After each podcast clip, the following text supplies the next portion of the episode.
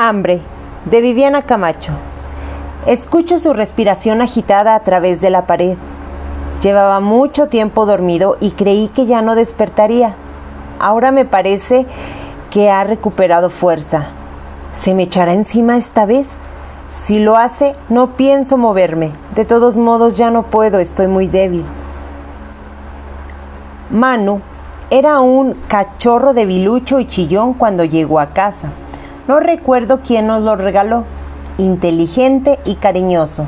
Se ganó nuestro afecto al poco tiempo. Dos años después, Felipe me dejó. Luego de prolongadas discusiones con gritos y manoteos sin consumar un golpe que se quedaba en el aire, me bloqueé con, en cuidados hacia el animal y reacondicioné el departamento. En el fondo pensaba que Felipe regresaría en cualquier momento y quería darle una sorpresa. Un día, al llegar a casa, Manu no me esperaba en la puerta como de costumbre, segura de que Felipe había regresado y que lo estaría mimando. Traté de no hacer ruido para sorprenderlos. Busqué en la estancia y en la cocina. No estaban. Consternada, entré a mi cuarto y hallé a Manu dormido sobre la cama un lugar prohibido que aprovecha cuando yo olvidaba cerrar la puerta. No lo desperté. Con una caja de galletas me tumbé en un sillón de la sala, encendí la televisión y estuve un rato haciendo zapping con el control remoto. Poco después, Manu se sentó frente a mí gimiendo. Lo eché de mi vista varias veces, pero regresaba cada vez más insistente hasta que recordé que no le había dado de comer. Llené el recipiente de croquetas y dejé la bolsa a su alcance.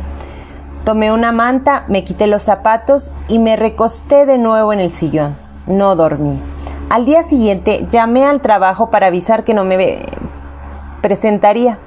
Inventé un malestar grave y confié en que un amigo doctor me haría un justificante médico que me mantuviera alejada de la oficina durante algunos días. Permanecí echada. Pospuse mis salidas para pasear a mano y comprar víveres. Solo me levantaba para tomar algo de la cocina e ir al baño. Perdí la noción del tiempo, el teléfono sonaba con insistencia. ¿Quién podía llamarme?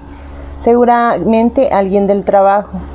Frecuentaba muy poco a mi única amiga como para que se preocupara. Mi familia solo se comunicaba cuando sucedía algo grave y tampoco insistía demasiado.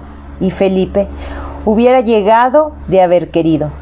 No, no vale la pena contestar. Cuando Manu terminó con la bolsa de croquetas, no me quedó más remedio que compartir con él las pastas, quesos y latas que quedaban. disminuí las raciones para prolongar nuestra supervivencia sin tener que salir de la casa. A veces trataba de comer a escondidas sin lograrlo. Cuando pensaba que lo había engañado, estaba a mi lado esperando que terminara de abrir alguna lata para exigir su parte. Había mierda y miados de mano por todo el departamento. Me acostumbré a la pestilencia y sorteaba las cacas secas cuando me paraba al baño o a comer algo. Yo también debía despedir un mal olor nauseabundo, pues hacía mucho que no tomaba un regaderazo. Varias veces decidí acabar con el encierro, sobre todo por la inquietante disminución de comida. Abría la puerta y adelantaba un pie afuera, pero justo antes de salir por completo, regresaba y ponía el seguro. Sudando y con la respiración entrecortada, me envolvía en una cobija sobre el sillón hasta recuperar el aliento. Entonces pensé que Manu debía marcharse. Ya no podía cuidarlo. Dejé abierta la puerta. Después de algunos minutos sin verlo ni escuchar ruidos, cerré con seguro y corrí a la cocina para terminar con la poca comida que quedaba. No encontré nada el platón con sobras de latas y un poco de pasta cocida que dejé sobre la mesa estaba hecho pedazos en el piso, ni rastros de la comida. Manu no estaba. Me eché en el sillón y, con el antojo de un gran pedazo de carne asada, que casi podía oler, me quedé dormida. Los lengüetazos me despertaron. Manu no se había marchado. Levantó sus patas sobre el sillón y ladró en mi cara. Lo aparté de un manotazo y me acurruqué dándole la espalda. El hambre me impedía dormir, y cuando lograba un sueño profundo saboreaba comida de perro en platos de porcelana. Vacié mi bolsa en algún en busca de algún dulce, encontré un paquete de chicles que mastiqué desesperadamente. Calmé mis ansias un momento, pero después el hambre y el mal humor regresaron con más fuerza. Entonces recordé un anuncio de tortas con servicio a domicilio pegado en el refrigerador. Marqué el número, pero debí escucharme desesperada porque la recepcionista, a mitad del pedido, colgó. Salivando llamé de nuevo y con gritos exigí 20 tortas. Esta vez la recepcionista accedió y me preguntó si quería picante y refresco. El pedido nunca llegó. Manu, hambriento, destrozaba la cocina en su inútil búsqueda. Luego volvía a mi lado, gruñía y se alejaba a una esquina de la sala con mirada desafiante. Un día, mientras me dirigía al baño, lo vi echado a la entrada de la cocina y pensé que podría obtener carne de su cada vez más delgado cuerpo con un cuchillo. Me acerqué lentamente para no despertarlo. En cuanto me agaché, lanzó una feroz mordida que atrapó mi antebrazo. Levanté el arma con el brazo libre y me soltó. Nos miramos jadeantes durante varios minutos, hasta que me alejé sin darle la espalda. A partir de ese momento nos acechábamos esperando el ataque del otro.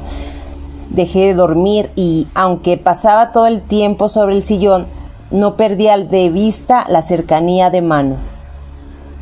La herida, aunque superficial, no cicatrizó y de vez en cuando sangraba ligeramente, débil y adolorida. Sentí las extremidades frías y un cosquilleo. En poco tiempo perdí la sensibilidad de mi propio cuerpo y me resultaba casi imposible moverme. Manu dejó de ladrar. De vez en cuando gruñía débilmente y las enclenques patas apenas soportaban el peso de su cuerpo.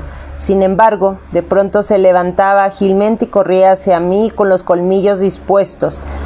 La súbita energía desaparecía cuando llegaba a mi lado. Supongo que me reconocía porque se alejaba lentamente con la mirada triste. Ahora me acechaba con una ferocidad constante. Soy la única opción para sobrevivir, aunque hace un par de días los súbditos espasmos de energía no se presentan. Podría regresar en cualquier momento. Si esperas a, a que yo ya no respire, quizá él tampoco tenga fuerzas para aprovechar lo que quede. Debo lamentarme pronto, pero tengo tan poca energía.